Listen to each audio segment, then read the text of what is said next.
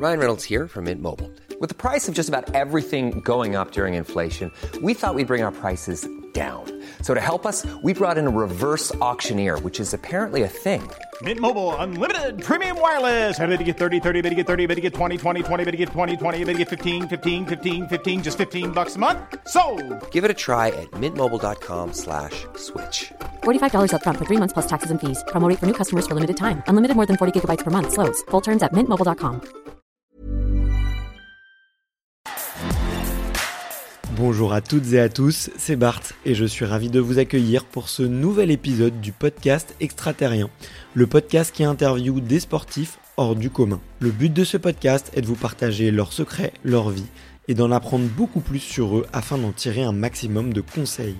Donc si vous aimez le sport, l'aventure, le développement personnel ou que vous aimez simplement vous inspirer de personnalités remarquables, alors ce podcast est fait pour vous. Juste avant de commencer, j'ai quelques messages à vous faire passer.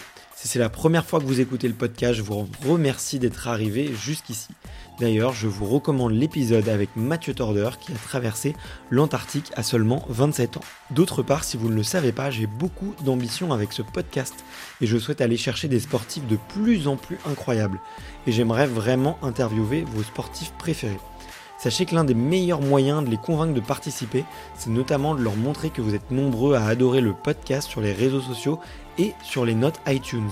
Donc si ce n'est pas encore fait, allez mettre une note sur Apple Podcast ou iTunes, c'est vraiment ce qui m'aide le plus à inciter des sportifs connus à venir témoigner. Si vous écoutez plutôt sur Spotify, vous pouvez très facilement le partager en story sur Instagram, taguez-moi et je vous repartagerai. J'en profite donc pour vous rappeler le nom du compte Instagram, c'est extraterrien.podcast. Suivez-le et vous y retrouverez les coulisses du podcast.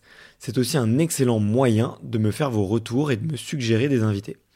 Enfin, j'ai aussi créé une newsletter que vous pouvez retrouver très facilement dans Google en tapant extraterrien newsletter. C'est le premier lien qui remonte. J'y partage des bons plans santé, matériel, préparation mentale, des livres, des documentaires qui m'ont beaucoup inspiré. Allez, je ne vous embête pas plus et je laisse place à mon invité du jour. Salut Denis. Salut Bart. Écoute, je suis trop content d'être là euh, ce matin et de te rencontrer. Bah, comme je te disais, ouais, je crois qu'on s'est, euh, c'est même sûr, on s'est, on s'est serré la main euh, en 2017 à Aix-en-Provence. Donc C'était hier. ceci ne nous rajeunit pas. et ouais, à l'époque, tu avais fait deuxième sur cette, sur cette, sur cette version de Dex et tu, tu l'as refait, tu l'as refait quelques fois. et C'est une belle ville. C'est une ville où on se C'est une très belle ville. et c'est un moment, euh, enfin ce que j'ai découvert avec son Provence, c'était ma première, mon premier Alpha Ironman, c'était la proximité justement avec euh, les athlètes élites, les athlètes pros, euh, cette ambiance un peu globale euh, que j'ai trouvé très cool. Donc je suis hyper content de- d'être là aujourd'hui. J'ai l'impression de revenir quelques années en, en arrière. T'es prêt? Je suis prêt. Allez, nickel. Alors la toute première question que je pose, euh, c'est un peu pour savoir un petit peu qui t'étais quand t'étais euh, enfant, te découvrir un peu mieux, euh, créer aussi de l'empathie avec euh, les auditeurs et, et les auditrices qui te découvrent, même si je sais que plein d'entre eux vont, vont te connaître, parce qu'il y a beaucoup de triathlètes qui suivent Extraterrien, c'est de savoir euh, quel est ton premier souvenir de sport? Alors, euh, j'ai plusieurs euh, premiers souvenirs. J'arrive pas à les classer dans l'ordre. C'est le Tour de France, euh, forcément, devant la télé, à regarder les, coureurs. Et moi, mon premier souvenir, c'était Miguel Indurain qui écrasait le Tour de France. Et je me souviens d'un Tour de France où on parlait de Laurent Jalabert face à Indurain. Jalabert qui courait dans une Nuro sur un vélo rose de la ONC. D'ailleurs, j'ai le vélo. J'ai j'ai trouvé un vélo collector, numéro 33. Ok. Voilà, donc ça, c'est un de mes souvenirs. Avec lequel il a. Alors, il était dans l'équipe ONC, mais je sais pas s'il lui a roulé dessus. Mais en tout cas, j'en ai un euh, qui a fait le Tour de France en Ah ouais. 95. Tu te fais des petits cadeaux comme Ouais. ça. Ok. Cool. J'ai aussi la victoire de Marseille euh, en Ligue des Champions en 93. Donc c'est avant une Durenne du coup.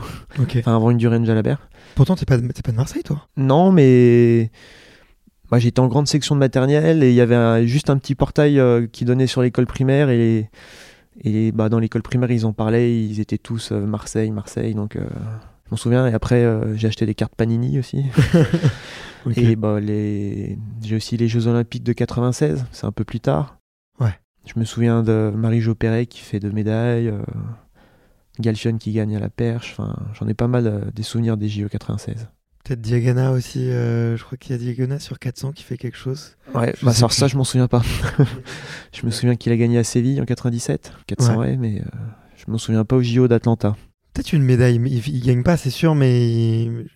Je suis pas le meilleur avec les dates, vous êtes trop nombreux. Mais je savais pas que tu, tu collectionnais un peu des vélos. T'en as d'autres comme ça, des, des vélos collectors Non, c'est celui-là. Alors j'ai celui-là et j'ai gardé, euh, j'en ai gardé un autre de mon précédent partenaire qui avait sorti une édition limitée euh, de la 30e année euh, de la dernière victoire de Inno sur le Tour. ok, Donc j'ai un vélo 30e anniversaire.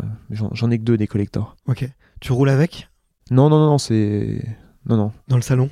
Non plus. dans, dans, dans la chambre à vélo où il y a les, le home trainer euh, Ok. et tout le bazar. Bah, je sais que c'est une petite, euh, une petite passion quoi, euh, pour, euh, pour avoir rencontré quelques, quelques triathlètes. euh, c'est un petit kiff d'avoir certaines pièces qui sont des collections. Et... On aime bien les vélos. dès qu'on a un nouveau vélo, c'est bien. Là, il y a le nouveau vélo de chrono de Van Riesel qui est à la maison, donc je suis content. Je vais bientôt pouvoir le rouler en compétition, j'ai hâte. Ok. Ouais, bah c'est le grand moment matériel quoi, dès qu'on a un nouveau, un nouveau vélo quoi. Donc euh, cool. Et du coup, fan euh, d'Induren, c'était qui les, les non, coups- pas fan d'Induren, mais en gros, c'était pour situer dans le temps, ouais. Non, bah j'étais pour Jalabert, euh, je voulais qu'il, forcément, en bon français chauvin, euh, je voulais qu'un français gagne le cours. Bon, c'est toujours pas arrivé depuis. Ouais, il y a eu quelques belles échappées de, de Jalabert. euh, on y a cru Ouais, qui il y a avec. eu des jolis podiums aussi. euh, et ça sent pas bon pour cette année non plus. Ouais, ouais, je suis pas très confiant non plus. ouais. Mais malgré, malgré les belles équipes et malgré les très bons coureurs, c'est vrai que c'est un petit déséquilibre de niveau de compétences. On va pas rentrer dans le sujet. Mais euh, ok, je savais- pas, pas tout ça. Et je sais que toi, tu viens de la natation. C'est tes parents qui t'ont mis C'est dans... mon père ouais, qui m'a. dans- dans les bassins Moi, je voulais faire du judo. Ok. Et Pourquoi m'a- Je sais pas. Peut-être euh, à cause ou grâce au JO de 96 où il y a eu quelques médailles aussi. Marie, Marie-Claire Restoutou, Douillet, euh, il y a eu des belles deuxièmes places aussi. Enfin bref. Et non, j'ai mon père m'a inscrit à la natation, puis j'ai appris à aimer ça, à aimer l'entraînement, le processus de l'entraînement. J'aime toujours ça. Le fait de préparer un objectif, de construire, de régresser après l'objectif pour euh, reconstruire et aller encore plus haut derrière. Et puis après, euh, tu te fais des copains. euh, J'étais en sport études natation, tout le temps avec les copains, les, les vacances en stage, les week-ends en compétition. Donc forcément, j'ai aimé ça. Ouais. Ouais, c'est les copains qui. qui Ouais, ça- ouais, ça a aidé, rester, ouais. Ok. Quand t'es en sport-études, tu crois une, une carrière dans le haut niveau en natation? Non, non, non, parce que j'ai vite compris que j'avais. Enfin, j'étais pas bon en natation, j'étais pas mauvais, mais j'avais pas de qualité. euh, Pour nager, je suis lourd sur, sur l'eau, enfin, c'est-à-dire que je coule facilement. C'est encore pire depuis que je fais du triathlon parce que les jambes ont un peu grossi avec les muscles et donc euh, je suis encore plus euh, debout dans l'eau. Ouais, je vois très bien. Mais non, j'ai pas de qualité euh, aquatique. Et... Alors j'ai une belle technique de nage parce que j'ai nagé des années en club de natation, donc euh, forcément, euh, t'améliores ta, technique, mais, mais non, j'étais pas bon en natation. Et c'est pour ça que là où j'étais, où je me débrouillais le mieux, c'était alors en eau déjà parce que il y avait moins besoin de qualité de glisse, mais encore c'est pas vrai, mais enfin comme j'ai des grandes qualités d'endurance, euh, c'est là où je me débrouillais le mieux, quoi. Ouais, J'ai un entraîneur qui disait euh, T'es une enclume avec des gros poumons. C'est une belle image. ok, et t'as fait un peu d'eau libre, jeune? Oh, Oui, euh, un peu. J'ai fait deux trois championnats de France en eau libre et deux trois coupes de France. Ah ouais, quand même. Bon, après, c'était le début de l'eau libre, donc c'était. euh, Il n'y avait pas de système de qualification à l'époque. Il suffisait de s'inscrire. C'était pas encore, pas encore au jeu? Non, c'était non non. Les premiers jeux, c'était. euh, Je crois que c'était à Londres. hein. Je me demande si c'est. Ouais, si c'était à Londres et c'est Oussama Melouli qui gagne. Londres ou Pékin, je sais plus. Bah, Londres, je m'en souviens, pour l'avoir regardé. Euh, Pékin, je m'en souviens pas. Donc, Ouais, euh, si c'est ça. Il gagne à, à Londres et à Pékin, il a gagné le 1500. Ok, Je crois que c'est ça. oui. ouais, grand nageur. Très, Ouais. très grand nageur. Et d'ailleurs, ce qui est marrant, c'est que ça a pas lancé euh, une vague de nageurs, tu vois, marocains. Il est marocain, hein, il me semble. Ou tunisien, je sais plus. Ouais, J'aurais dit algérien alors. On, on vérifiera. On, on vé- mettra- on vérifiera. Bon, ok, et, euh, et c'est quoi, toi, les, les- les sportifs qui te font rêver, jeune Justement, euh, qui te donnent un peu, euh, qui te donnent en- des ailes ou qui te, qui jouent un peu euh, ce rôle de, pas de, de star, mais euh, tu vois, on, quand on est gamin, on est, on est quand même, euh, et on a toujours envie de ressembler un peu à quelqu'un. Bah, sur mon vélo, j'étais soit Virang, soit Jalabert. Après, euh, comme je viens de la natation, bah, il y avait Franck Exposito. Euh. En plus, euh, en 2002, il avait fait le record d'Europe dans la piscine de Chalon-sur-Saône, d'où je viens. Donc j'étais dans les gradins. Donc ouais, c'est. On va dire si je devais citer un idole de jeunesse euh, en natation, c'est ouais, c'est Franck Esposito. Ouais. Ok. T'étais bon sur les mêmes disciplines que lui? Ah, pas du tout. oh non, je sais pas nager le papillon. Enfin, j'ai, si je sais le nager, mais pas bien. J'ai pas l'ondulation. Enfin, je suis plutôt raide. euh, Je suis fait pour courir en fait. Ok. Bah, sur le papillon, dis-moi si je me trompe, mais ouais, il faut une, énormément de souplesse de bassin, énormément de souplesse d'épaule aussi. Ouais, j'ai pas la souplesse du bassin. ouais. Ok. Je suis un peu cambré. C'est pour ça que je cours euh, un peu droit comme un i. Ouais. ouais, mais c'est. Mais ça me sert sur Ironman pour le coup, parce que comme ça, je tiens ma posture. euh, Tu tout, ouais, ouais, je tiens ma posture tout le marathon. Mais du coup, sur le vélo, tu dois avoir un peu mal au dos à la... quand tu pédales trop à la fin. Non, alors Peut-être euh, au début. Ou- Au vélo, euh, à la fin des 180 bornes, on a un peu mal partout. au, au dos, au bras, parce que euh, on tient la position héros euh, et aux jambes. Mais non, non, ça va. Après, on en... j'ai fait des, des études pour être bien posé sur le vélo, euh, de façon à sortir le plus de watts dans ma position. Ok. Non, non, ça va. Ouais, ouais, ok. Ouais, je te dis ça parce que moi aussi, je, je- j'ai un peu cette même posture quand je cours. Du coup, je cherche un peu des conseils et effectivement, peut-être qu'un test postural euh, sur, sur le vélo, ça serait, ça serait pas mal. À quel moment euh, tu tombes dans la grande marmite du triathlon? Alors moi, j'ai commencé le triathlon euh, tard. Alors, j'ai fait un premier triathlon quand j'étais au collège en sixième, parce qu'il y avait l'Iron Tour qui passait à Chalon-sur-Saône et qui dit Iron Tour dit Iron Kid, enfin à l'époque en tout cas. Et l'Iron Kid se faisait dans la piscine de Chalon. Donc on nous avait supprimé l'entraînement de natation. Tous les nageurs et nageuses du groupe euh, ont participé à l'étape de l'Iron Kid. Donc c'était mon premier triathlon. Et sinon, je m'y suis remis. euh, bon, je voulais faire un Ironman. Donc euh, en août 2010, je m'inscris pour un Ironman en août 2011 parce que quand tu cours en, groupe d'âge, il faut s'y prendre assez tôt. Surtout quand c'est un- une course en Allemagne. C'était l'Ironman de Regensburg. Et donc je m'inscris, mais j'ai pas de- d'entraînement ni en vélo ni en course à pied. Donc voilà, j'y vais, je veux faire un Ironman. Il y a une raison particulière, un challenge, un copain qui... Non, bah, euh, j'avais vu un reportage dans Stade 2 sur l'Ironman, je m'étais dit ouais ça, ça a l'air bien. Et après j'ai passé euh, le brevet d'état euh, des activités de la natation à Bordeaux et dans ma, dans ma promotion il y avait la compagne de Benjamin Sanson Ok. qui faisait Hawaï la même année en pro, qui était sorti devant. Je fais ouais, ça a l'air génial, un jour je ferai un Ironman. Et voilà. Ok. Et tu doutes pas de tes capacités à pouvoir euh, courir un marathon, faire 180 km de vélo euh, en restant bien? Bah, je pensais. euh, si, je pensais que ça allait être dur. Après, je me dis qu'avec l'entraînement, il n'y a pas de raison que ça passe pas. J'a- J'avais un passé de nageur, un gros passé de nageur. J'ai nagé en bi-quotidien pendant des années, donc j'ai toujours aimé m'entraîner. Donc je savais que je savais qu'entraîner, ça allait passer. Ok. Ok. Ouais, mais bon, faut quand même se mettre à rouler, quoi. Oui. faut quand même faire du volume. Parce que à l'âge, t'as quel âge? T'as 23, 24 Alors en 2011, j'ai 20 allez, en août 2011, euh, le jour 22 23, le jour 23. de le jour de la course. ouais. Ok. Tu peux leur raconter cette première course? Comment ça se passe? Alors ça se passe, j'avais arrêté la natation quand je me suis inscrit, donc j'ai repris en septembre 2010. En club, euh, c'était à, à Angers, là où j'étais pour mes études. Et je fais septembre-octobre natation, puis je me dis, bon, il va peut-être falloir que je commence le vélo et la course à pied. Donc euh, je contacte euh, l'entraîneur euh, d'une triathlète euh, du club de Compiègne, parce que j'étais licencié à Compiègne, mais je faisais mes études à Angers. Cette triathlète, c'est devenu une amie, ça a été la témoin de mon mariage. Ok. Voilà, c'est la marraine de ma petite. Ok. Cet entraîneur euh, a été mon entraîneur pendant 12 années jusqu'à il y a un an. C'est Christophe Bastille. Et donc, euh, bah, il m'a entraîné pendant 8 mois. et puis voilà, on s'est présenté. euh, on s'est présenté. Enfin, quand je dis on, parce que j'aime bien inclure mon entraîneur dans mes performances. Donc, je dis on s'est présenté, mais c'est moi qui ai fait la course. Mais on s'est présenté euh, à Regensburg 8 mois après. J'ai fait une belle course. J'ai terminé 23e et Au scratch? Au scratch, ouais. Et j'avais fait le marathon en 3h08.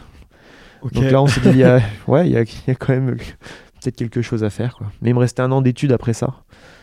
Et donc, euh, cette dernière année d'études, j'avais six mois de cours, six mois de stage, je l'ai coupé en deux, j'ai fait mes six mois de cours. Et après, je voulais me faire six mois pour voir consacré euh, qu'au triathlon. Et je voulais gagner en groupe d'âge euh, et l'Ironman de Francfort, qui était euh, support des championnats d'Europe, et l'Ironman d'Hawaï, sauf que j'ai été blessé. Et donc, j'ai pas pu me qualifier euh, pour Hawaï. Ok. Et donc cette année-là, euh, pour faire un Ironman, il fallait que je cours très tard en fin de saison. Et donc mon entraîneur participait à l'Ironman de Floride en pro. hein. et il m'a dit, bah viens le faire avec moi. et moi je regarde pour m'inscrire, je fais, mais il n'y a plus de place. Il dit, non, mais inscris-toi en pro, ça va aller. Donc euh, ok, euh, je fais des démarches pour m'inscrire en pro. Je dois justifier auprès d'Ironman que oui, j'étais inscrit en amateur pour Francfort, mais que j'ai pas pu faire Francfort, mais... euh, que j'ai le niveau pour faire l'Ironman de Floride en pro. À, l'époque, il y avait quand même pas de, de critères euh, comme maintenant. Maintenant, j'aurais pas pu le faire ça. Et donc, euh, À l'époque, c'était qui voulait pouvait se mettre en pro? ça dépendait des fédérations.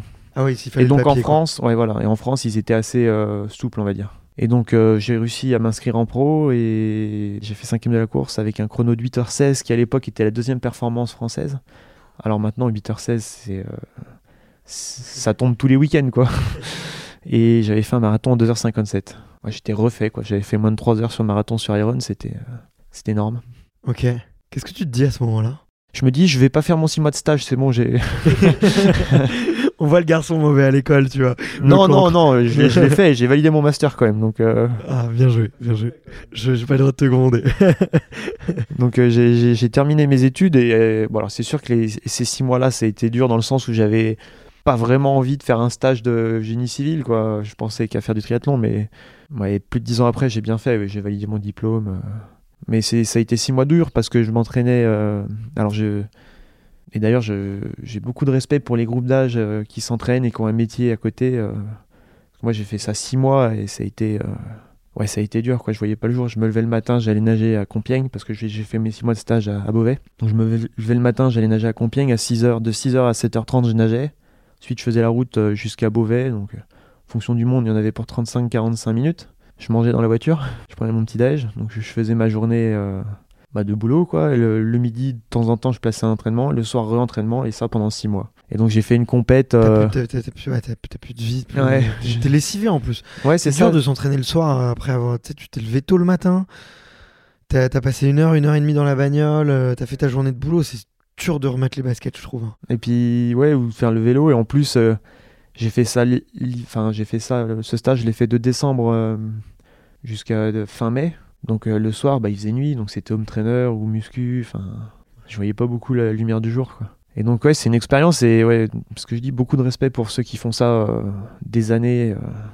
euh. Il y, en a beaucoup sur le circuit pro ou très haut niveau? Toi qui connais depuis 10 ans, tu vois. Non, enfin, il y a des pros qui, qui ont, ce, qui ont ce rythme de vie. à un moment, si t'es vraiment bon, t'arrives à te dégager du temps pour t'entraîner. T'arrives à trouver, tu te dis, allez, j'essaye. euh, t'arrives à te dégager du temps. D'ailleurs, euh, ça me fait penser à ce que disait Christophe, mon ancien entraîneur. euh, tu n'es pas bon parce que tu as du temps pour t'entraîner, tu as du temps pour t'entraîner parce que tu es bon. Sous-entendu, c'est pas parce que tu as des dispos que tu deviens bon. quoi. Parce que souvent on dit Ah, mais toi tu es bon, mais tu fais que ça. Non, je fais que ça justement parce que j'ai pu à un moment me dire Ah, je vais essayer de, de faire que ça. Ouais, c'est un choix et un engagement nécessaire. C'est en fait, ça, ouais. Pour, pour réussir. Alors il y en a qui ont essayé, euh, qui, bah, ils n'ont pas réussi, quoi. Parce qu'ils n'avaient pas le petit truc qui permettait d'être très bon. Ouais, mais en tout cas, c'est un passage, c'est un point commun que tous les meilleurs ont, c'est que. Je sais pas, parce que moi je suis arrivé tard au triathlon, donc forcément j'ai dû avoir ce, ce passage. Mais après, il y a des triathlètes qui ont commencé, qui ont été très fort jeunes, qui ont fait du court distance et qui après passent sur longue distance. Eux, ils n'ont pas eu le passage où, euh, où à un moment tu t'entraînes en parallèle d'une autre activité. Quoi. Non, mais en tout cas, ce que je veux dire, c'est que si tu veux atteindre l'excellence dans une discipline, quelle qu'elle soit, il faut le faire 100% de ton temps. Ça dépend du sport aussi, je pense. Ouais, bien sûr, bien sûr, mais euh, tu t'entraîneras jamais mieux au basket qu'en jouant au basket, tu vois. Bah, c'est sûr, oui. Ah oui. Donc, euh, alors certes, certes, euh, effectivement, euh, tu vois, il y aura, il y a des études qui montrent que que l'entraînement croisé est hyper valorisé pour l'athlète, que les athlètes ont intérêt à avoir des passions à côté, tu vois, pour changer les idées, pour faire autre chose. Mais il y a, dans le sens où je dis ça, c'est dans l'engagement psychologique, tu vois. Mon activité principale, c'est être triathlète, et à côté, c'est du petit complément, c'est pour me changer les idées, c'est pour me faire un petit, un petit, petite source de revenus, tu vois. Mais le statut, il change en fait, l'état d'esprit change, l'engagement change. ouais, je pense, ouais. Ça qui fait la différence. Après, il y en a qui font toute une carrière en courant dans les rangs professionnels en ayant, euh, en n'étant pas euh, d'abord triathlète, mais en ayant d'abord leur, euh, leur, leur activité. Ouais, c'est clair. Toi, tu te lances à fond du coup après ce, ce stage? C'est ça, je me dis j'essaye. Rien à perdre, j'ai mon diplôme. euh, au pire, bah, dans- je me mets dans le marché du, enfin sur le marché du travail dans un an ou deux ans ou trois ans. Euh, j'ai pas envie de me dire euh, 20 ans plus tard j'aurais dû essayer. Et maintenant qu'on est là, je me dis que j'ai bien fait. Bah clairement, la chance sourit aux audacieux, hein, comme on dit. C'est la galère au début? Alors c'est la galère. euh, Alors j'étais, euh, je vivais chez les parents de, bon c'était pas encore euh, ma femme, mais ouais, je vivais, on vivait chez ses parents. euh, j'avais pas les sous pour payer mes premiers billets d'avion, donc c'est ma femme et mon père qui m'ont payé mes premiers billets d'avion. Alors après, c'était pas une galère, c'était non, c'était aussi c'était une belle époque, mais c'était différent. C'est différent. J'avais beaucoup moins de, frais dans le sens où je payais pas de loyer, enfin, mais c'était c'était pas viable à long terme quoi. Après, forcément, quand quand t'as pas un grand passé dans le triathlon et que tu te lances et que tu as eu un ou deux résultats, il y en a beaucoup des athlètes qui ont un, deux euh, ou trois résultats et qui après, euh, bah, on, les voit plus, ouais, qui décrochent. il a fallu faire euh, que je fasse mes preuves, mais après, bah, je les ai faites et c'était comme ça. Mais non, c'était pas la galère. Ouais. Non, je te posais la question parce que tu vois, on parlait un peu prize money avec, avec Manon. Tu vois, les, prize money à eux seuls, hormis peut-être certaines courses où il y a des, gros prize money, la majorité, tu vois, ça, te permet pas, même si tu gagnes quatre courses à l'année, ça te permet pas d'en vivre sereinement avec les voyages, avec le matériel.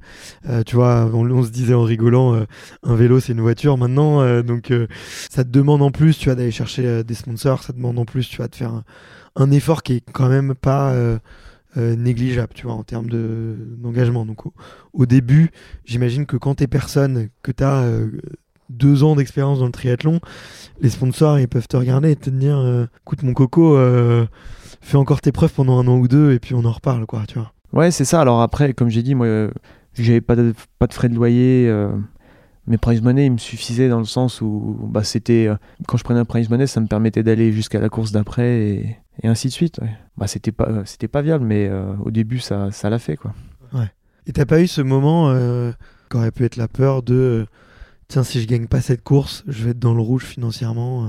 Non, parce que j'avais toujours euh, dans un coin de ma tête euh, le fait de pouvoir aller sur le marché du travail.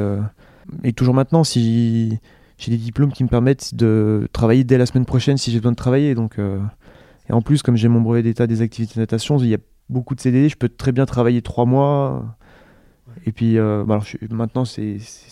maintenant, je suis, serein, mais avant, j'aurais très bien pu faire une saison de 3 mois et puis euh, repartir euh, pour 4 mois à 100%. Donc non, moi, j'avais pas cette pression et j'ai jamais couru après euh, le prize money.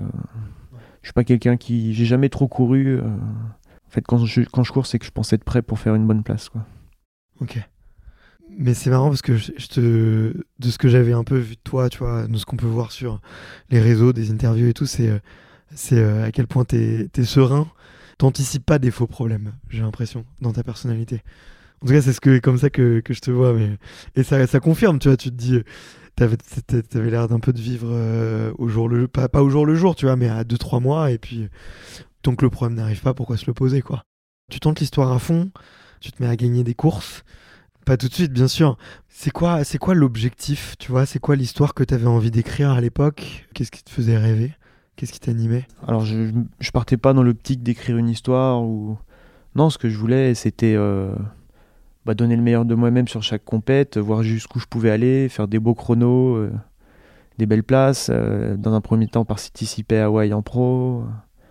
Voilà, c'était ça qui, m'animait, mais c'était ouais, la performance, la construction de la, performance dans son ensemble, pas le jour J, la course en elle-même, la construction, la préparation, la régression après la course pour reprogresser, la phase hivernale où tu coupes et après tu repars pas de zéro, mais tu repars loin du niveau que tu avais forcément sur la dernière course. La reconstruction, ça j'aime bien. J'ai pas besoin de courir beaucoup. Pour moi, c'est pas c'est pas la carotte la course.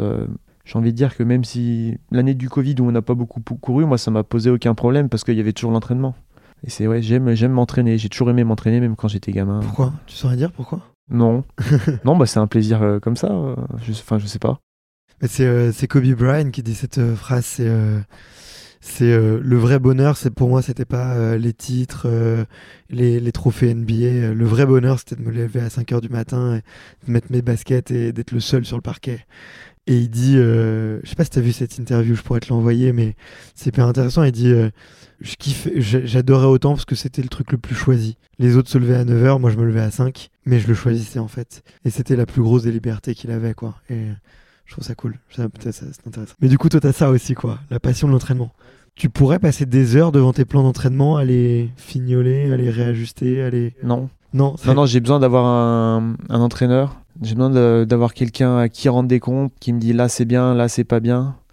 Et je pense que si moi je gérais mon entraînement, je passerais justement trop de temps à me dire faut que je fasse. Enfin, je cogiterais trop, euh, je voudrais trop que ce soit parfait. Et en fait, je perdrais beaucoup trop d'influx. Euh, voilà. Et puis quand t'es un entraîneur, euh, si t'es pas bon, tu, tu peux dire eh, t'es nul toi. hein. tu peux c'est pas de ma faute, c'est l'entraîneur. je plaisante. hein. Bien sûr.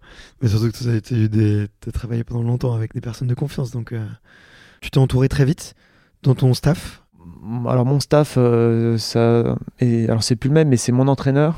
Et à côté de ça, j'ai un cuisinier, un mécano, un, chauffeur, et en fait tout ça c'est ma femme. Quoi. c'est, elle m'aide beaucoup et on a grandi ensemble et on s'est connus, euh, on était gamins, enfin on avait 16 et 17 ans.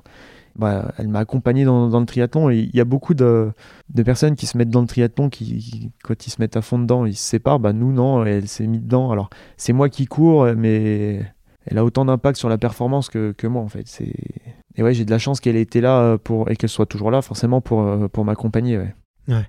Merci à toi de la mentionner parce que non parce que c'est c'est un sujet je vais pas dire tabou dans le triathlon notamment sur la longue distance. Enfin il y a trois sports faut s'entraîner trois fois et c'est difficilement compatible tu vois des fois avec une vie de couple avec une vie de famille et les voyages c'est loin euh, à chaque fois tu te prends trois jours parce que tu as envie d'être là un jour avant même deux jours pour histoire d'être vraiment serein Ça, Euh, dépend de la course parce que euh, moi quand je cours aux US, j'aime bien être là-bas trois semaines avant.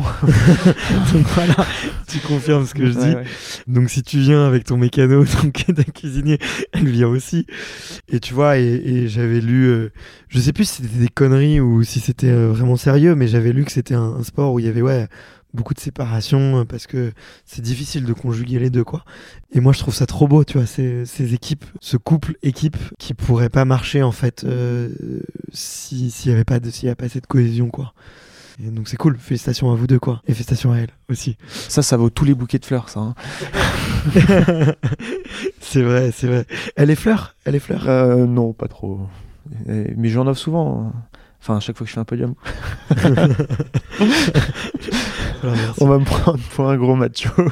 Non, mais c'est, c'est, mais au, con- au contraire, tu vois, je pense que ce que tu dis, c'est, c'est une grande marque de, de reconnaissance, tu vois. Et, et en fait, il y a pas de mal, tu vois, à offrir des fleurs. Enfin, je veux dire, si, si elle aime les fleurs, elle aime les fleurs, quoi. Tu veux dire, un problème. euh, Certaines femmes aiment les fleurs, d'autres pas. Et certains hommes aiment les fleurs, d'ailleurs aussi.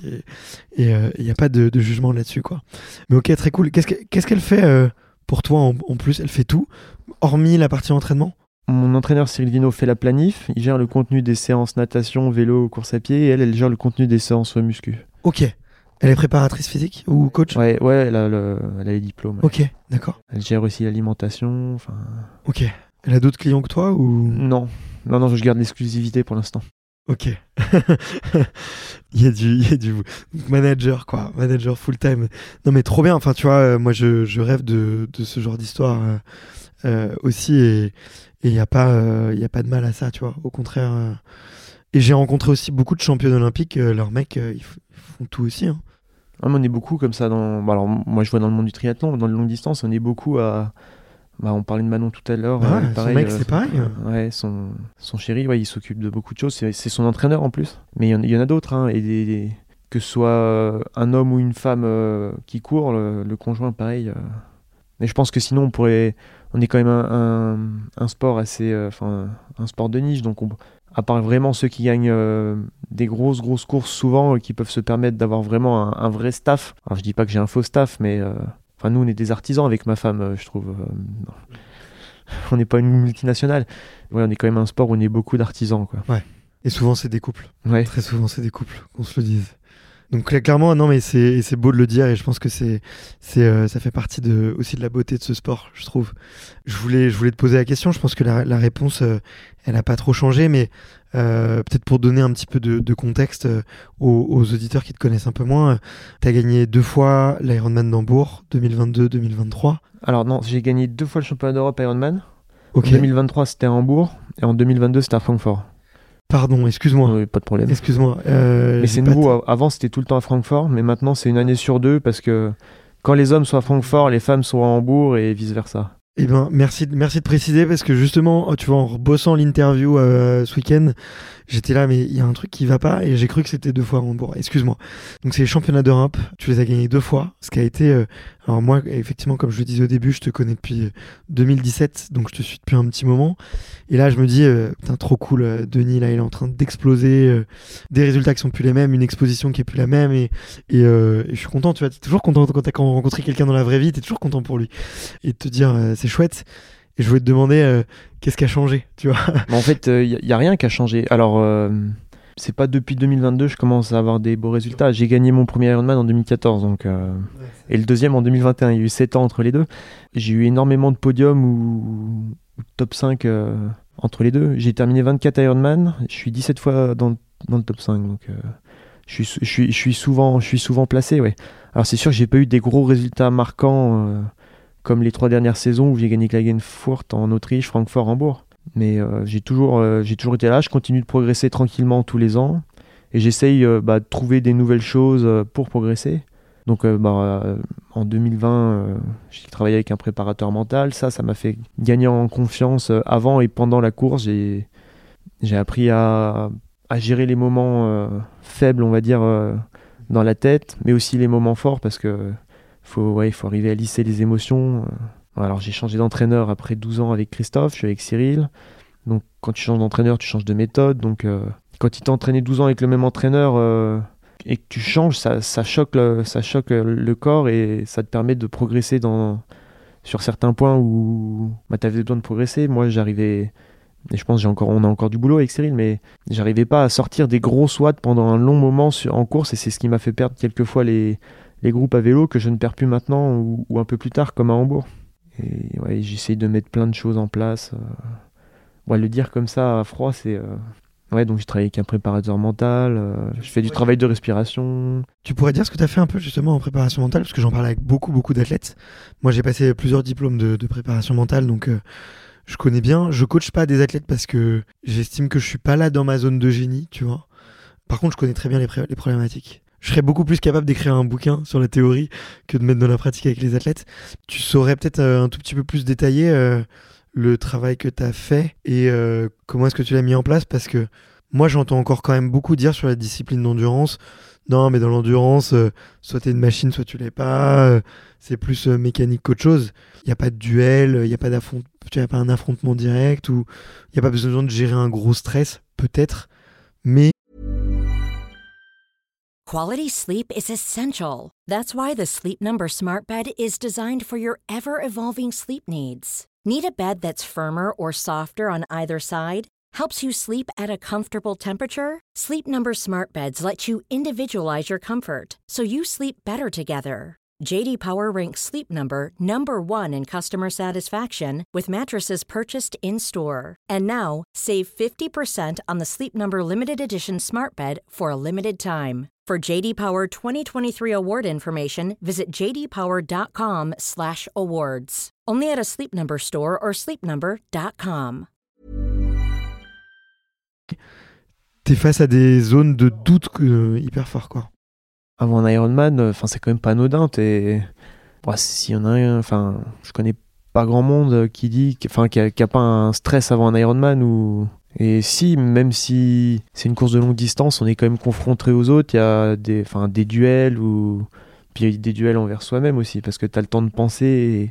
Alors après, euh, je pense pas être le mieux placé pour parler de ce que j'ai fait en, enfin, de, de la prépa mentale. Et ce qui, ce qui va pour un athlète ne va pas forcément pour un autre. C'est pour ça que je, je me sens pas à l'aise d'en parler parce que euh, on a fait de la projection, du travail de respi, mais c'est- c'est que des techniques parmi d'autres et je les connais pas toutes en fait. Et je les connais pas parce que pour moi, mon préparateur mental, euh, il estimait que la bonne c'était celle-ci et bon, euh, enfin, on n'a pas développé les autres. Quoi. ok et le symptôme que vous vouliez gérer c'était euh, perte d'énergie à cause du stress avant une course les moments de down où tu peux avoir des pensées un peu négatives? C'est ça, alors pas le perte d'énergie à cause du stress, mais c'était gérer le, le stress d'avant la course ou pendant la course où je perdais vite, euh, le- enfin je perdais la... Quand je sautais à vélo des groupes, euh, je me, je me sous-estimais derrière, alors euh, j'ai appris à pas, pas le faire, mais à, à switcher plus rapidement, quoi. à revenir dans le bon état d'esprit plus rapidement. Parce qu'il y a forcément sur un Ironman euh, des moments où bah, t'es pas bien mentalement et où t'es très fort mentalement. C'est tellement long comme course que.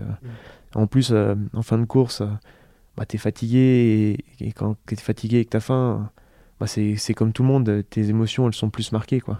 Ouais. Donc Ouais. ça, on- j'ai appris à gérer ça. Ouais. Ok. Euh, mais hyper intéressant en tout cas d'avoir euh, d'avoir tout retour. Je sais que j'en avais beaucoup parlé avec euh, Léo. Et lui, il a énormément bossé, euh, notamment bah, l'année dernière, tu vois, l'année de son titre.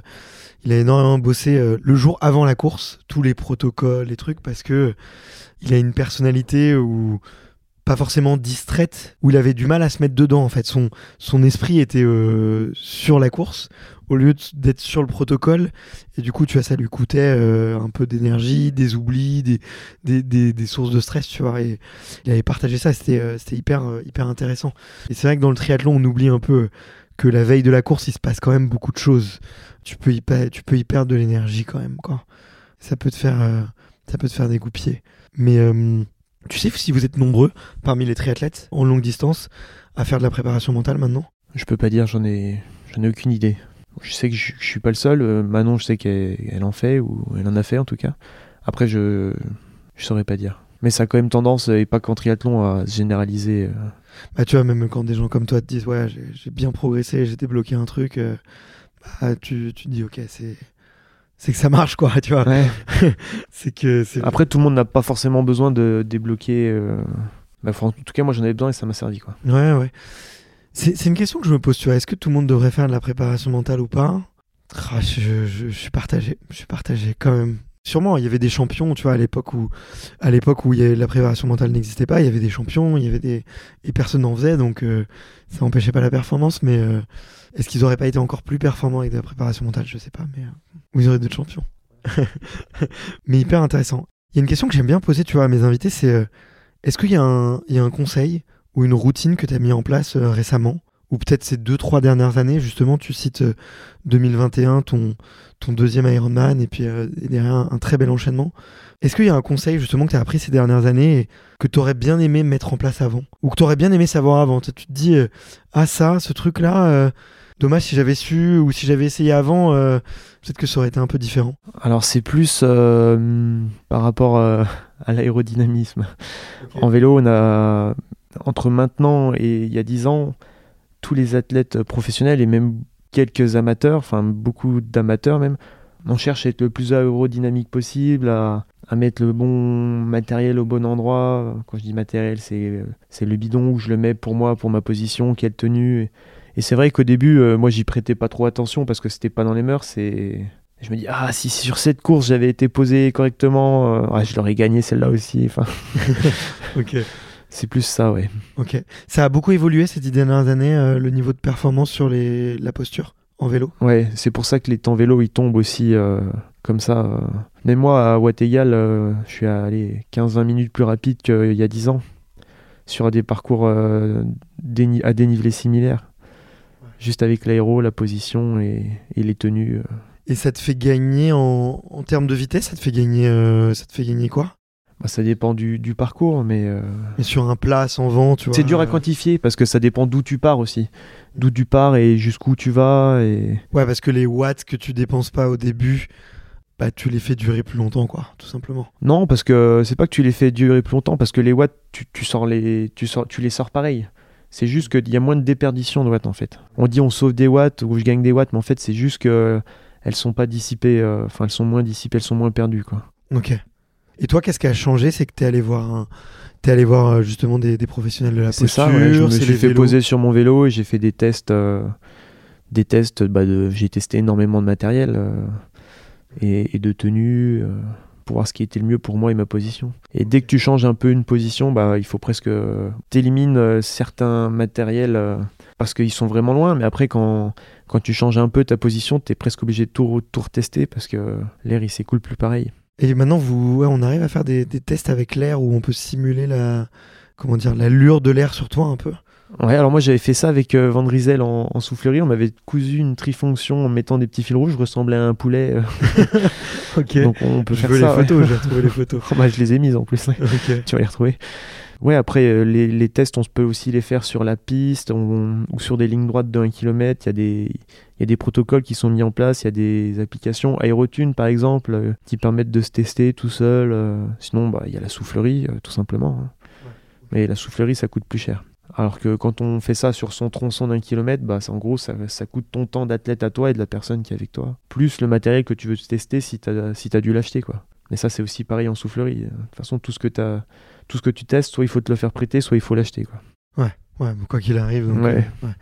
C'est vrai que ça commence euh, un peu à chiffrer si t'es amateur et que t'as envie de, de, faire des tests. Ouais, alors maintenant, il faut savoir qu'en soufflerie, euh, ils ont quand même tout un panel euh, de casques ou de tenues, justement pour pas que les gens aient acheté à chaque fois des casques. Quoi. Je dis des casques, mais ça peut être autre chose. Hein.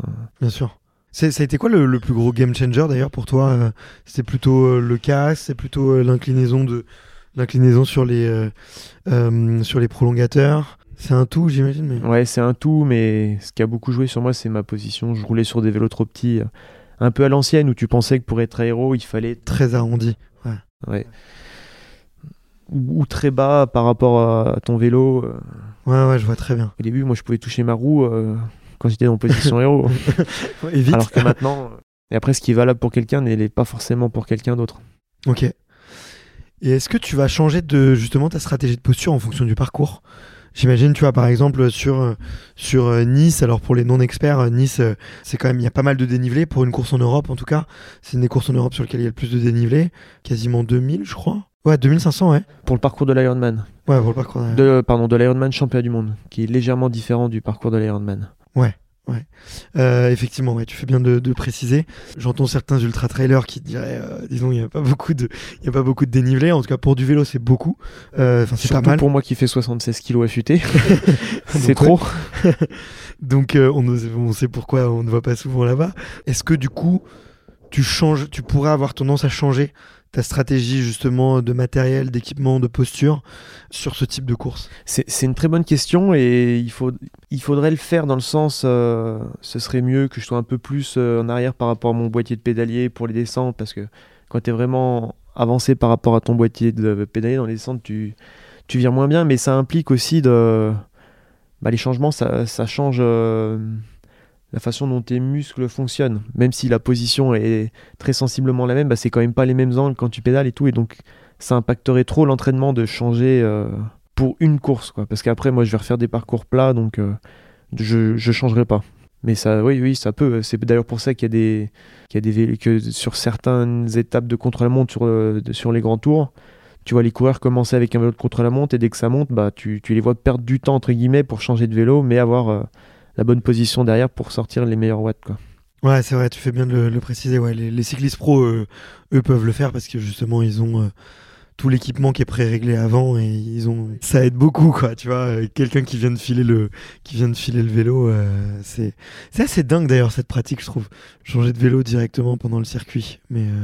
Si c'est autorisé, tout, que tout le monde. Oui, oui, puis s'ils le font, c'est que c'est tout calculé avant et c'est que c'est la façon d'être le plus rapide possible. Quoi. Ouais. Bah justement, tu vois, je voulais te parler un petit peu de, de stratégie de course, mais euh, peut-être plutôt par rapport à tes, euh, tes opposants. Tu vois, ça reste un sport euh, quand même de niche où vous connaissez assez facilement les, les perfs des autres quand même. Donc tu sais sur une start list qui a, tu sais qui sont, qui sont, qui est bon, qui est moins bon. Alors il y a peut-être des nouveaux petits jeunes, il y a peut-être des coups d'éclat, des surprises. Bien sûr, ça reste du sport. Mais euh, on va dire qu'à 80%, tu connais quand même bien euh, ce qui va se passer. Est-ce que tu peux faire une stratégie de course? Et si oui, comment est-ce que tu fais une stratégie de course en fonction de certains adversaires? Alors, déjà, quand tu vois les start lists, comme tu dis, tu, connais tel et tel athlète, donc tu peux imaginer différentes stratégies de course en fonction de ce qui peut se passer. Il n'y a pas une stratégie. Euh... Enfin, il y en a plusieurs qui peuvent arriver. Moi, dans mon cas, je sors souvent devant dans le groupe de tête euh, en natation. Et ma stratégie de course, euh, c'est de rester, on va dire, le plus longtemps dans le groupe euh, possible à vélo, parce que tu bénéficies de l'effet de groupe, même si tu es à la distance réglementaire. Et après, en course à pied, c'est moi, je m'adapte pas aux autres. Je fais ma course à pied.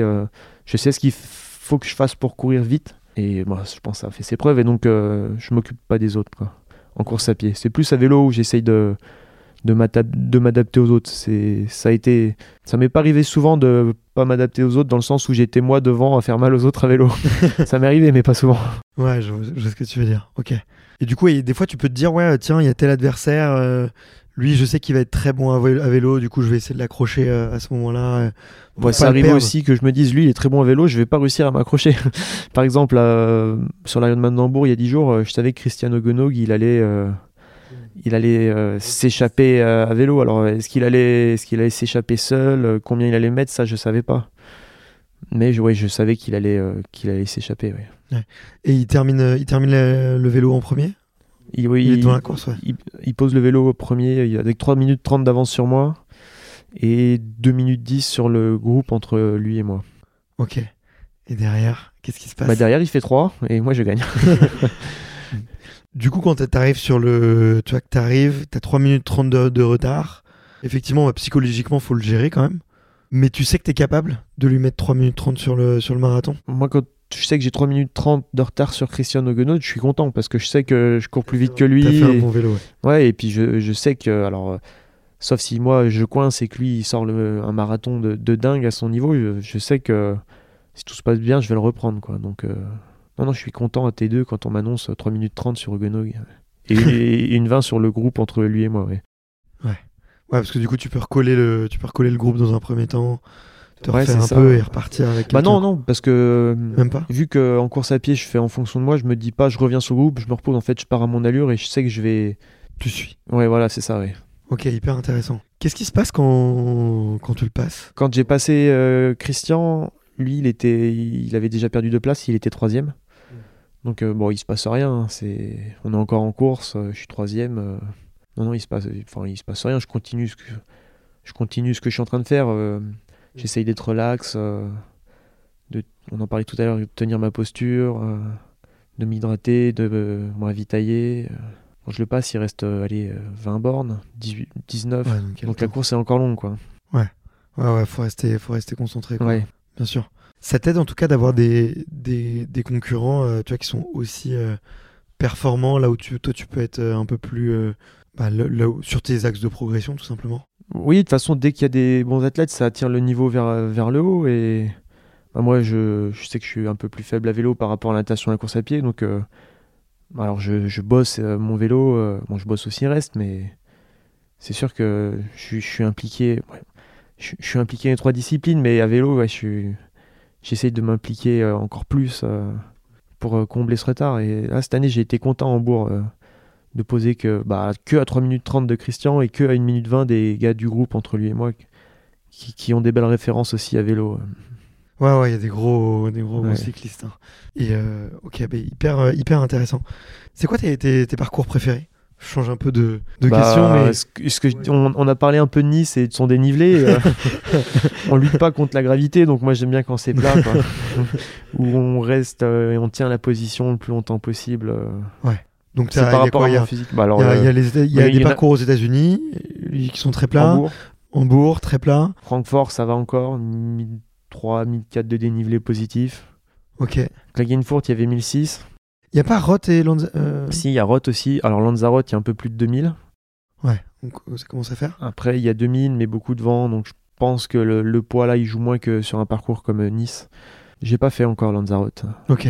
Elles sont, elles sont belles, tu vois. Moi, j'y vais un peu plus pour les paysages, tu vois. Donc, euh, vois, en termes de paysages, tiens, c'est quoi les endroits où, des moments où t'as pris le temps de, une seconde de lever la tête du vélo et de te dire, waouh, là, je suis. J'ai beaucoup aimé euh, Cairns en Australie. euh, Ok. C'est ouais, beau. euh. C'est au milieu du désert. Non, non, c'est euh, en bord, euh, bah, c'est en bord d'océan. C'est là-bas où il y a la barrière de corail. euh. c'est une végétation un peu, euh, un peu de pays euh, humide euh, et chaud, quoi.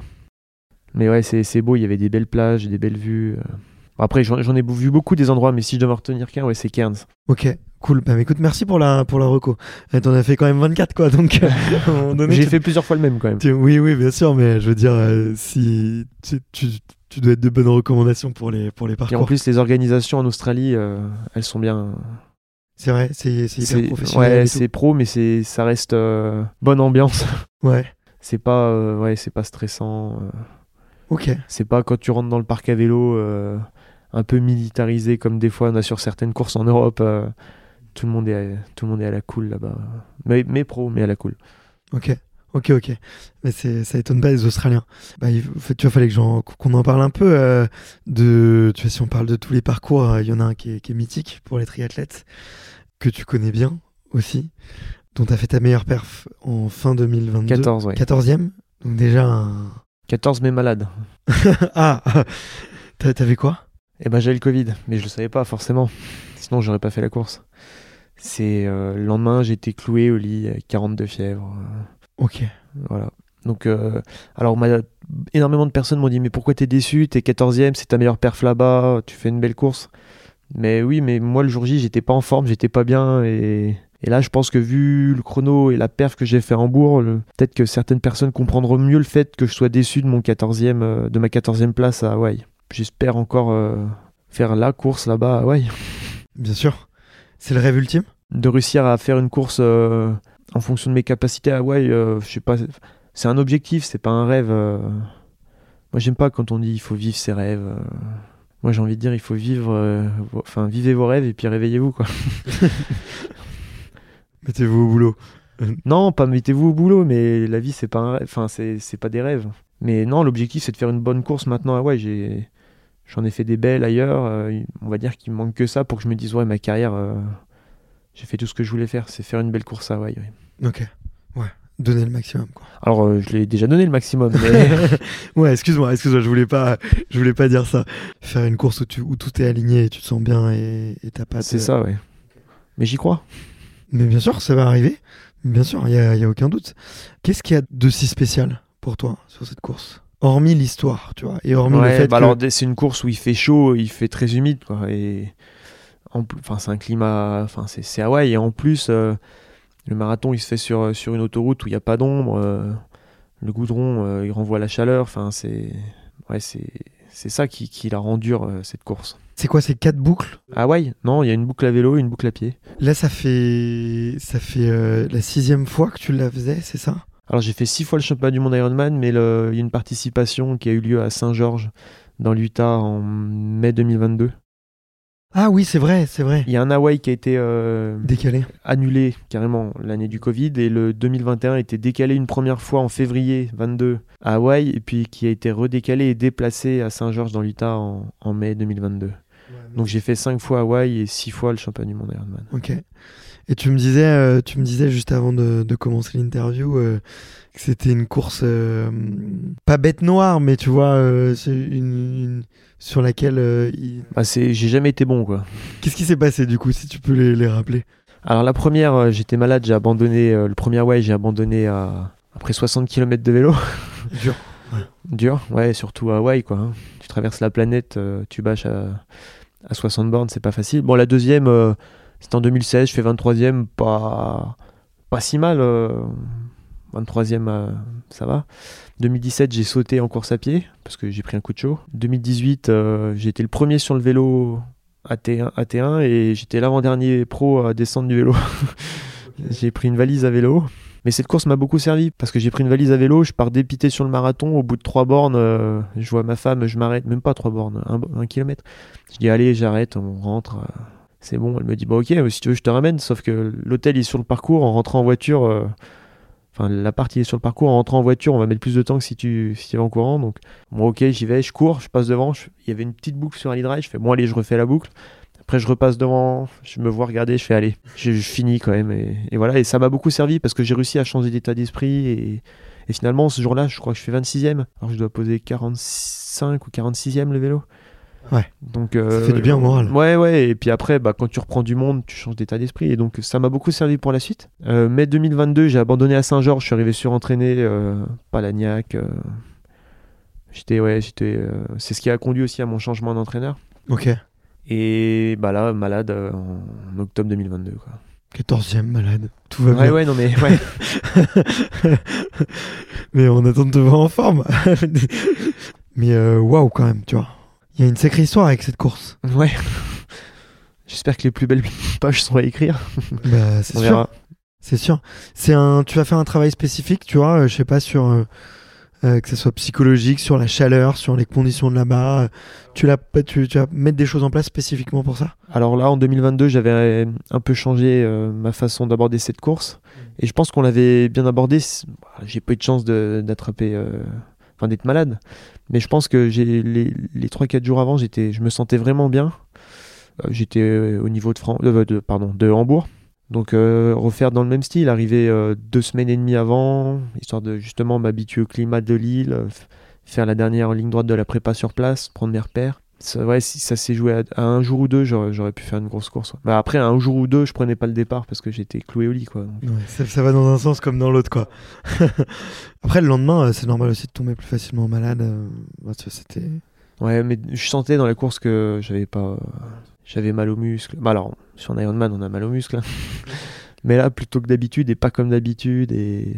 et en course à pied, j'arrivais pas à. Rem... J'avais l'impression qu'à un moment, j'arrivais plus à remplir les poumons. Enfin. J'avais des crampes un peu au diaphragme, enfin, à cause de ça, parce que je forçais pour les remplir et j'avais l'impression, la, la, sensation d'être euh, asphyxié, quoi. Donc, ouais, c'est mon plus mauvais marathon à Hawaii en 2022 à, depuis 2018, euh, je crois. Bah, depuis Hawaii 2018. ok, ouais. Ouais, donc euh, il s'est passé un truc, quoi. Ouais, mais après, c'est comme ça. Hein. Bien sûr. On n'a pas, on a pas mal fait le tour, mais je vais quand même j'ai des petites des, un peu pour la fin, euh, on a été mis en relation, tu vois, euh, notamment dans le contexte d'une course que tu vas faire cet été. Euh, L'IOTA, oui. L'IOTA, ouais, qui est, qui est une course particulière, nouvelle en France. Donc c'est plutôt un, swimrun. Pas vraiment un swimrun. Pas vraiment un swimrun, ouais. Tu, vas-y, comment tu l'expliques avec tes mots? Alors, je c'est l'enchaînement. Puisque tu parles de swimrun, moi j'ai plutôt envie de dire c'est l'enchaînement de plusieurs aquathlons. Ouais, c'est vrai, t'as raison. Alors c'est une course, euh, c'est un kilomètre de natation, 8 km de course à pied. C'est départ toutes les 60 minutes et potentiellement il y a 5 manches. Et pour aller d'une manche à l'autre, alors pour aller en deuxième manche, il faut courir en moins de 60 minutes. Pour aller en troisième manche, moins de 55, ensuite moins de 50 et ensuite moins de 45. On termine cramé. il y a aussi, euh, pour ceux euh, qui trouvent que c'est trop, il y a la il y a la Iota XPS, donc c'est 500 mètres de natation et 4 km de course à pied, donc pareil, euh, potentiellement 5 manches. Et on peut, c'est une course aussi qu'on peut faire en relais. Donc euh, un nageur qui a peur de courir, il peut trouver un coureur, un coureur, il peut trouver un nageur. Et il y a une très bonne ambiance euh, avec les deux animateurs, Hervé et Eric. Donc ouais, c'est une belle course. Puis ce que j'aime bien dans cette course aussi, c'est que euh, les gars du cours peuvent. Euh, enfin, on rencontre des gars du cours. Moi, je viens du long, je rencontre des gars du cours. C'est Pierre Lecor qui a gagné l'an passé. Et d'ailleurs, je pensais que ça serait plus dur que ça. Et donc, moi, j'ai trop géré au début en pensant qu'on allait vraiment être euh, cramé sur la dernière manche. Mais en fait, non, parce qu'il y, a de la récup entre les manches. Ouais. Et ça change tout. Ça. Ouais, ouais, ça change tout parce que bah, tu peux te ravitailler, tu peux tu peux t'étirer un peu, tu peux te faire masser, tu peux, tu peux faire du home trainer. Il y a Etienne Demunch qui avait mis home trainer dans le parc à vélo. Enfin, dans le parc, pas, dans le parc à vélo, vu qu'il n'y a pas de vélo, mais dans le parc de transition. Non, non, c'est ouais, une belle course. Et, a aussi un côté stratégique. Euh, comment gérer ma course Moi, l'an dernier, clairement, j'ai fait une erreur de stratégie. Est-ce que j'utilise le matériel ou pas? Parce qu'en natation, on peut utiliser plaquettes, pull boy, euh, combinaison néoprène. Euh. Y a un petit côté stratégique. Est-ce que je fais ma course ou est-ce que je j'essaye de m'adapter aux autres? Moi, l'an dernier, j'étais parti sur le principe de faire ma course et que ça allait craquer. Bah non. Et donc, euh, bah, j'ai été euh, mis forcément hors jeu parce que j'ai vraiment fait les deux premières manches euh, trop souples. Quoi. Parce qu'en gros, la dernière manche, ça part en, poursuite en fonction des résultats des quatre premières manches. Et moi, j'étais trop loin. Alors, j'aurais pas joué le podium parce que Pierre était. j'aurais pas joué la gagne parce que Pierre était vraiment au-dessus du lot. Mais j'aurais au moins pu jouer la troisième place face à Étienne, je pense, si au début j'avais géré différemment. Donc cette année, euh, pour ceux qui m'écoutent, euh, faut, faut faire la première manche à bloc de chez à bloc. Je vais envoyer tout le monde au carton. tout le monde cramé dès le début. Mais euh, qu'est-ce qui. Ouais, c'était quoi le. Tu sais, sur le papier, c'est une course tout nouvelle, c'est un nouveau format? Je l'ai pas vu, même spécialement, tu vois, en Europe, tu vois, de, de, courses un peu de ce format-là. Alors dis-moi si je me trompe, hein, c'est toi qui, qui dois être un peu plus expert. Qu'est-ce qui t'a tenté, toi, euh, tu vois, en tant qu'athlète, d'intégrer ça dans ta, dans, dans ta préparation, alors que c'est un peu nouveau, c'est un peu différent. Il y a un petit côté un peu chaud, justement, avec euh, euh, cette, cette, ce côté manche et tout. Qu'est-ce qui t'a plu, toi? Qu'est-ce qui a fait que t'as dit oui? Alors moi déjà c'est que c'était pas si loin de, de chez moi. Forcément j'ai pas traversé la planète donc une nouvelle course, un nouveau format qui a l'air sympa pas loin de chez moi ça m'intéresse. En plus ces distances bah, dans le milieu, on sait que je suis un gros coureur et j'ai la natation, donc euh, c'était une course euh, sur le papier euh, qui me correspondait bien. Et puis l'enchaînement des, manches, ça, ça, ça, avoir les, petites barrières, c'est un peu comme les, il y a des courses où c'est le dernier survivant. Hein. Ça, ça, m'a aussi poussé à pousser à venir. Puis aussi le fait d'affronter, comme j'ai dit tout à l'heure, des athlètes qui viennent d'autres circuits. Donc j'ai dit courte distance, mais il y a aussi des swimrunners. Enfin, Ouais, il y a différents profils. Ouais. C'est ça, on peut se retrouver sur, euh, sur ce genre de course. Ouais, ce qui arrive pas euh, en dehors de. Ouais, et puis il y a une bonne ambiance. Là, cette année, on va être une euh, trentaine euh, de mon club à participer, le Rougeau Bonne Triathlon. Donc ça permet de passer des moments euh, ensemble. euh. Ouais. Ils sont venus en masse, les mecs. Bon, on n'est pas loin hein, de, fin, de Beaune à Vichy. Ouais, c'est quoi C'est une heure, une heure et demie de voiture, même Ouais, deux heures. Ouais, deux heures. Ok. Ouais, donc euh, ça vaut le coup. Ouais. Bon, bah écoute, très cool. Euh, très, très cool.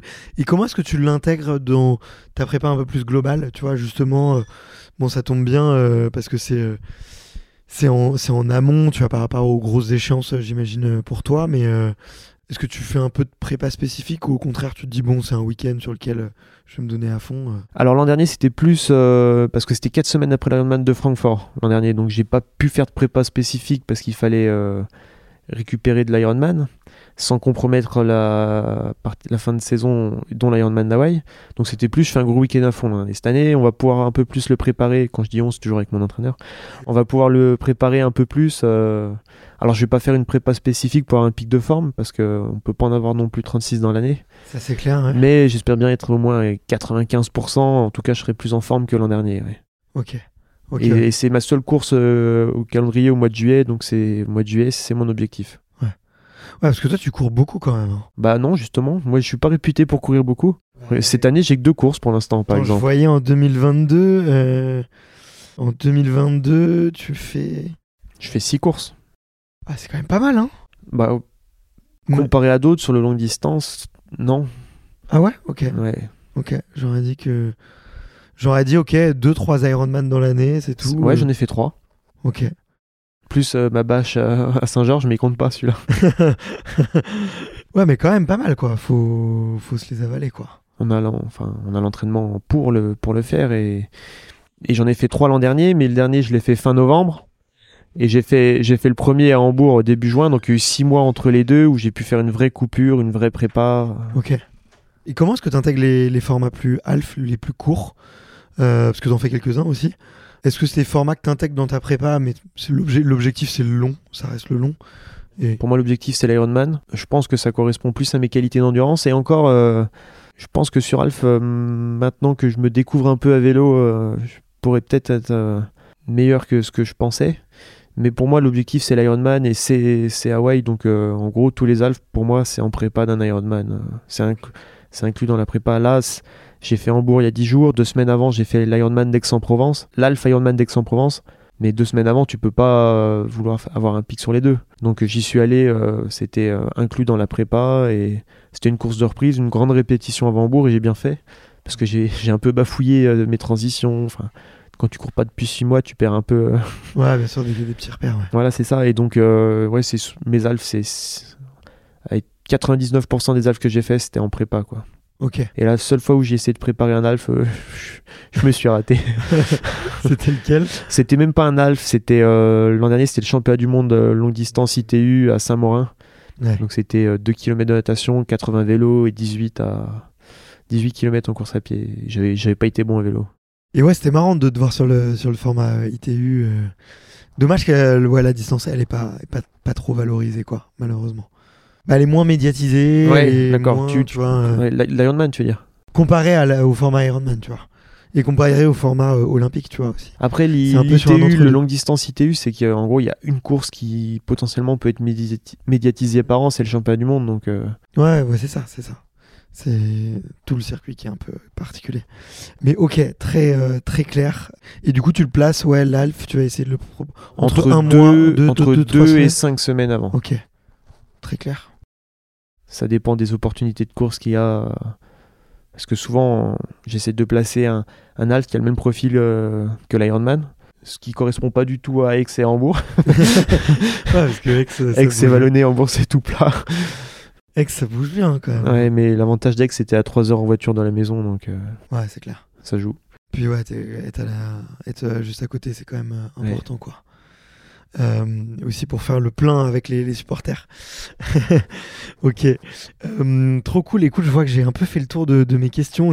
J'avais noté tes chiffres parce que je sais que tu avais publié, tu aimais bien publier un peu ton, ton recap de, de, de fin d'année. T'aimes bien suivre ton volume d'entraînement très précisément, tous les ans, euh, mesurer Alors j'aime bien regarder en fin d'année ce que j'ai fait, comme ça ça me permet de comparer, euh, comparer aux saisons précédentes, mais dans l'année en elle-même, euh, je regarde pas combien de kilomètres j'en suis, de temps en temps je regarde le volume horaire hebdomadaire, mais je l'ai même pas encore regardé cette année en 2023. À la fin d'année, si, j'aime bien avoir, comme, avoir mes datas, et comme ça, ma fin de carrière professionnelle, je pourrais dire euh, j'ai fait tant de kilomètres à vélo dans ma carrière professionnelle, en course à pied, en natation, ça, ça pourrait être marrant. Je pense que ça va faire des grosses données quand même. euh, Ah ouais, ouais, à la fin. parce que ouais, si, si je vais jusqu'à 40, ça me fera euh, 17 ans de triathlon professionnel. Donc euh, 17 ans, ça peut faire petit 250 000 à vélo. Enfin, Ouais, il y a moyen, ouais. Ouais. Bah là, là, sur une année, avec les chiffres que j'ai effectivement sous les yeux, l'année dernière, tu as fait euh, 17 024 km de vélo. Alors l'année dernière, c'était une saison particulière parce que Elle était plus longue que d'habitude. ouais, ma saison, elle a duré 55 semaines. Parce que j'avais repris euh, début novembre. J'ai repris début novembre 2021 la saison parce que je l'avais terminée en début octobre. Et je l'ai terminé euh, fin novembre 2022, donc 55 semaines. Donc c'est pour ça, euh, c'est pour ça que c'est bien de ramener à la semaine ce que je fais tous les, toutes les saisons. Ouais, mais ouais, ça fait quand même euh, 1043 km de natation, 17 024 de vélo, 3576 de course à pied. Ça rigole pas du tout. Écoute, c'était euh, trop bien, Denis. Je me suis, je me suis régalé à pouvoir euh, rentrer dans la technique, tu vois, avec toi et, comprendre un peu mieux euh, comment tu comment tu progresses, comment tu, repousses euh, tes limites et comment tu dures aussi dans le temps parce que c'est aussi ça la clé.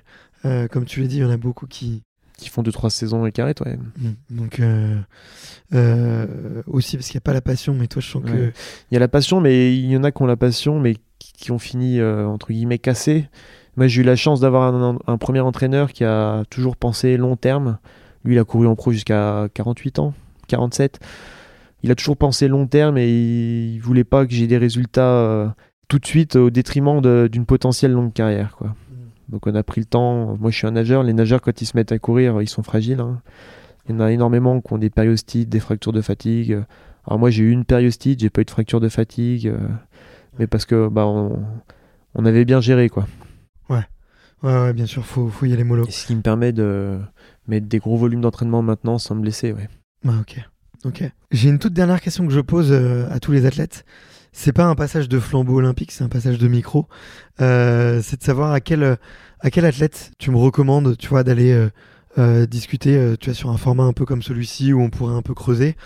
Alors, euh, soit c'est pour aller voir les copains des copains, soit c'est pour aller voir, euh, tiens, un athlète que t'aimes beaucoup, euh, mais que tu connais pas, tu vois, et que t'aimerais bien euh, découvrir sur un format un peu long et voir ce qu'il a, ce qu'il a à dire.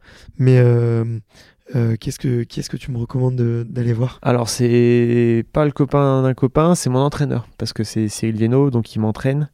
Il a fait 5 et 6 Hawaï, euh, donc un très bon athlète longue distance. Maintenant, il est guide euh, de Thibaut Rigaudot, donc je pense qu'il doit avoir des belles choses à raconter et en plus, il se lance dans l'entraînement maintenant. Donc je pense que ça peut être intéressant de faire euh, un podcast avec lui.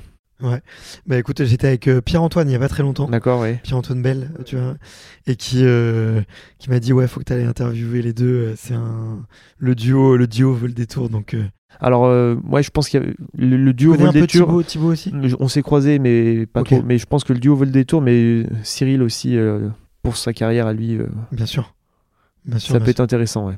Ouais, il a des il a des choses à raconter. Tu veux son numéro Bah, on, on s'en reparle et carrément.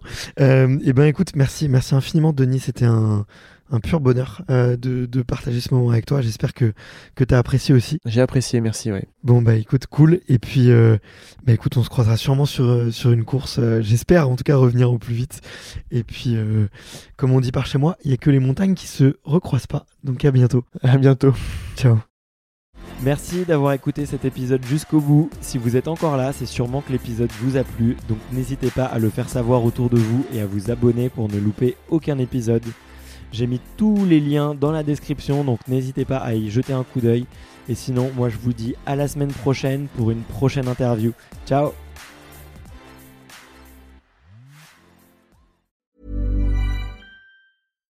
Hi, I'm Daniel, founder of Pretty Litter. Cats and cat owners deserve better than any old fashioned litter. That's why I teamed up with scientists and veterinarians to create Pretty Litter. Its innovative crystal formula has superior odor control and weighs up to 80% less than clay litter. Pretty Litter even monitors health by changing colors to help detect early signs of potential illness. It's the world's smartest kitty litter. Go to prettylitter.com and use code ACAST for 20% off your first order and a free cat toy. Terms and conditions apply. See site for details.